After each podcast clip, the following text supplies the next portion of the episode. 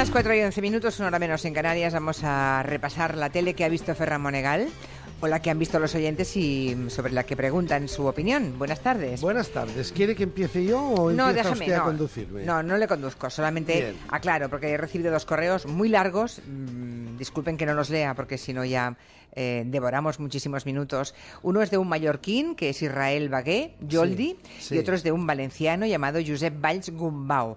Y veo que ambos, mallorquín Ay, y, y ay, valenciano... ¿Por dónde iremos? Bueno, pues em, dicen, le, le leo que muy rápidamente, poner, ayer me indignó que ustedes pusieran en duda la unidad de la lengua. Soy filólogo, nunca he visto que se cuestionase, por ejemplo, la unidad del español, ni que el español de América se tratase como una lengua distinta al español de España, aun estando alejada tanto en el tiempo como en el espacio de su homónimo peninsular desde hace 500 años. O sea que el mexicano no existe, es el español, ¿no? Y se quejaban de que aquí llamemos, eh, digamos que son lenguas distintas, el valenciano, el catalán, el, el mallorquín o el, o el patuá. Bueno, O es sea, este, este comunicante, ¿qué es lo que nos está diciendo? que hay unidad de la lengua, que hay una sola lengua. Que hay- Llamemos como la llamemos, pero que es una Sí, sola pero lengua. que- a- ¿cómo la llama? No, él No dice- la llama. No, él dice, la llamemos valenciano, catalán, mallorquín, menorquín o lo que sea, pero que es una lengua. Bueno, Bien, eh, eso es lo que dicen algunos lingüistas, Sí. cosa que por intereses políticos ya. alguna gente, por ejemplo en Valencia, le sienta fatal que le Ya. digan que el valenciano es catalán. Por lo tanto, es lo que decía usted ayer mismo. ¿Qué Sí. decía usted ayer? Bueno, yo lo que quería decirle, espere, a Josep Valls Gumbau y a Israel Beque-Yoldi es que eh, si han entendido esto, es que la ironía que ayer Claro. manejamos no se entendió. Con lo cual eh, les pido disculpas, porque desde luego, mm, si tengo una cosa clara, es la unidad de la lengua. Si, se, si los lingüistas se pronuncian es una cosa, pero si se pronuncian los políticos es otra, es ideología, no es lingüística. Claro, es obviame- obviamente es una lengua. En Valencia, tiempo atrás, años La podemos atrás, llamar como hubo- queramos. Hubo grandes manifestaciones, no sé si muy grandes, pero sí las hubo. Es igual como se le llame. Impulsadas por la política diciendo que el valenciano es el catalán. Bueno, sé lo que sea. ¿Verdad? Le llamemos Y valenciano a lo que se habla en Barcelona o catalán a lo que se habla en Valencia. Da igual. Da no, igual, no entremos ahí, señor igual. Monegal. Que es una unidad de la lengua, es evidente, con las variantes que tiene, por ejemplo, el español entre, entre España y lo que se habla en Colombia o en México o en Venezuela. bueno, ya está. claro. Eh, y Por solo- eso han incorporado todos los modismos latinoamericanos para que no digan al final que hablan otra lengua. Bueno, y nada, que si entendieron eso, no entendieron la ironía. Y cuando dos personas no entienden la ironía, entonces ya me preocupo. Entonces ya vamos. Vale, pues venga. eh, dicho eso, aclarado eso. ¿Qué ha visto, señor Monegal? Bueno, he visto a su amigo grandes esfuerzos, grandes, grandes fatigas de su muy querido e- y entrañable amigo Risto Mejide, que lo tuvo aquí usted mucho tiempo de colaborador. Hombre, no mucho. Bueno, sí, estuvo una temporada, y, sí. y- y sé que fraguaron una intensa amistad. Y- Ya, pero ¿eso sí, tiene que ver no, con lo que pero, usted pero sufro, sufro porque, claro, eh, eh, es lo que le dije ya hace tiempo. Eh, Es de Telecinco no se puede permitir tener en Telecinco el programa de prime time, un programa de más de dos horas y que haga un 11,7%.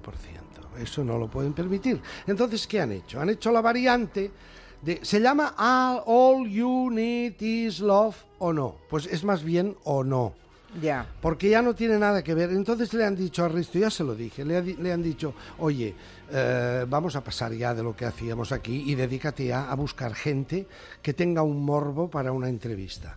Entonces, ya sabe usted, hace dos semanas empezó con Bárbara Rey, anunciando Bárbara Rey hablando de sexo. Recuerda, ¿no? Sí, que sí, se sí, lo dije. Me lo contó usted aquí, sí. ¿Cuál era el morbo? Hombre, Bárbara Rey, sexo, dos puntos. Juan Carlos I Ya. hablará del rey. Pero no, ya nos no, advirtió. no dijo ni pi. ¿Y ayer? Pero, oye, entonces, ante- eh, la otra semana, Bustamante, los problemas sentimentales. Tampoco entra al trapo Bustamante. Con Paula Echevarría. Echevarría. Sí. Eh, ¿Paula? Sí, Paula, Paula, sí. Paula. Ayer, gran noticia. Después de 20 años sin verse. Antonia Delate y Ana Obregón. Hombre, qué bueno, eso sí que era bueno, ¿no? Eso sí que es un... ¿Verdad? Sí. Que es una cosa nueva, ¿verdad? Ya sabe que yo recuerdo siempre aquella frase que dijo Antonia Delate. que había ¿Salió regalado- ayer? Ah, Sí, Salió que la famosa salió. frase. Yo he regalado al marido a ver quién lo quería. No, Esa. no, hombre, esa es una vulgaridad. Esa está muy Antonia bien. Delate hace 25 años dijo, no me importa que lo que más me molesta no es que Obregón se lleve mi marido, lo que me importa es que haya otra mujer que sepa con qué poco me conformaba. Esta también es maravillosa buena, esa sí. frase. sí. Es por eso, y, y luego añadía eso. Yo, vi- yo he regalado al marido a ver quién lo quería. Bien, entonces resulta que saca Antonia Delate, que es un tema, el tema del, del el caro dado, que le llamaban Alessandro Lecchio. Antonia Delate y Ana Obregón, este es un tema de hace 25 años. Pues sí, ha llovido. Es, sí. de- es decir, es una cosa de- de- del túnel del tiempo. ¿Y qué- qué- qué? Y con eso pretendía levantar. hecho a las paces? Entonces se sienta la Antonia Delate delante. Sí. Le han debido pagar una pasta porque esta señora me consta que no se mueve si no le dan un dinero, evidentemente. Eh, le digo que me consta porque un día la invité yo. Ah, su programa de la tele, a cuando tenía usted aquel modesto tele, espacio aquel de crítica. programa. ¿Y le pidió dinero también? No, me hizo algo mucho peor. Cuidado, y no le tengo ningún rencor, ¿eh? Además me cae muy simpática siempre Antonia Delate. Dos horas antes, y usted sabe lo que es eso, Sí. dos horas antes de empezar el programa, recibimos una llamada que como no hay dinero no vengo. Dos horas antes. Dos horas antes. Ah, pues sí, es una alegría Es para una un programa en alegría directo. para tener sí, que señor. intre- improvisar luego otra entrevista a ver con quién. No, Pues bien. sí. ¿Fue aquel pues día que el- me llamó a mí de urgencia? No, aquel- aquel- no. Señora usted nunca ha sido segundo plato. Perdone, yo he acudido a alguna urgencia de algún compañero alguna vez, ¿eh? Sí, pero en mi No caso ha venido usted siempre y yo como agradecería gran mucho. star. A mí también me han hecho alguna vez a un favor de ese tipo, así que uno es por, un día por ti y otro día por mí. Pues ahí estaba ayer Antonia Delate sentada en la silla y le dice de pronto Risto, Antonia, tengo una sorpresa para ti. ¿Qué sorpresa? ¿Qué sorpresa? Está al teléfono Ana Obregón. ¡No! Me lo tenías que haber dicho. Eso estaba en la prensa desde hacía 48 horas. Porque no sería directo el programa, estaría grabado. Bueno, no lo sé, pero en fin, Bueno, no eh, sé. fue una cosa. Y entonces hubo una frase de todas maneras deliciosa. En un momento dado, Ana Obregón, sabe usted que se hacen, la, la- gracia es que ahora con esta modalidad de entrevistas de Risto, los propios entrevistados hacen preguntas también, ¿no? Y le pregunta, oye, Ana, le pregunta... Pero- Antonia. pero, o- oye, Antonia, le pregunta Ana Obregón.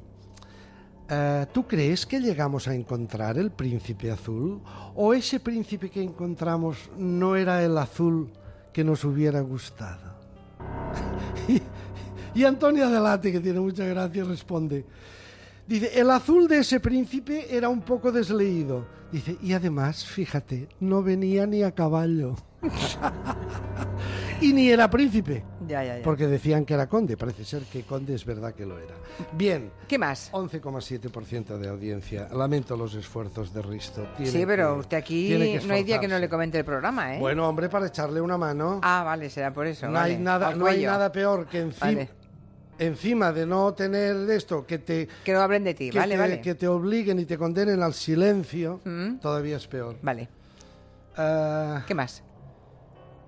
una frase muy graciosa. Soy yo cada vez que hay algún programa, aunque sea un programa eh, conflictivo, pero que retrate alguna parte de Andalucía, y yo me lo miro con un respeto y una simpatía enorme, porque tienen unos golpes, la gente normal y corriente andaluza tiene unos golpes sensacionales. Ayer, en el punto de mira. Este es un programa de cuatro en donde mm, es una especie de mezcla de callejeros y de equipo de investigación, eso que hace Gloria Serra, Sí. ¿verdad? En la sexta, la sexta, sí, y callejeros, es una mezcla. Se van a un barrio conflictivo de la ciudad de Dos Hermanas, un barrio que se llama el barrio de la Moneda, en donde hay unos bloques, en donde el vecindario está encendido, porque parece ser que se han metido unos ocupas que trapichean y que son unas familias conflictivas, que se han metido allí dentro de cualquier manera y está todo el barrio encendido.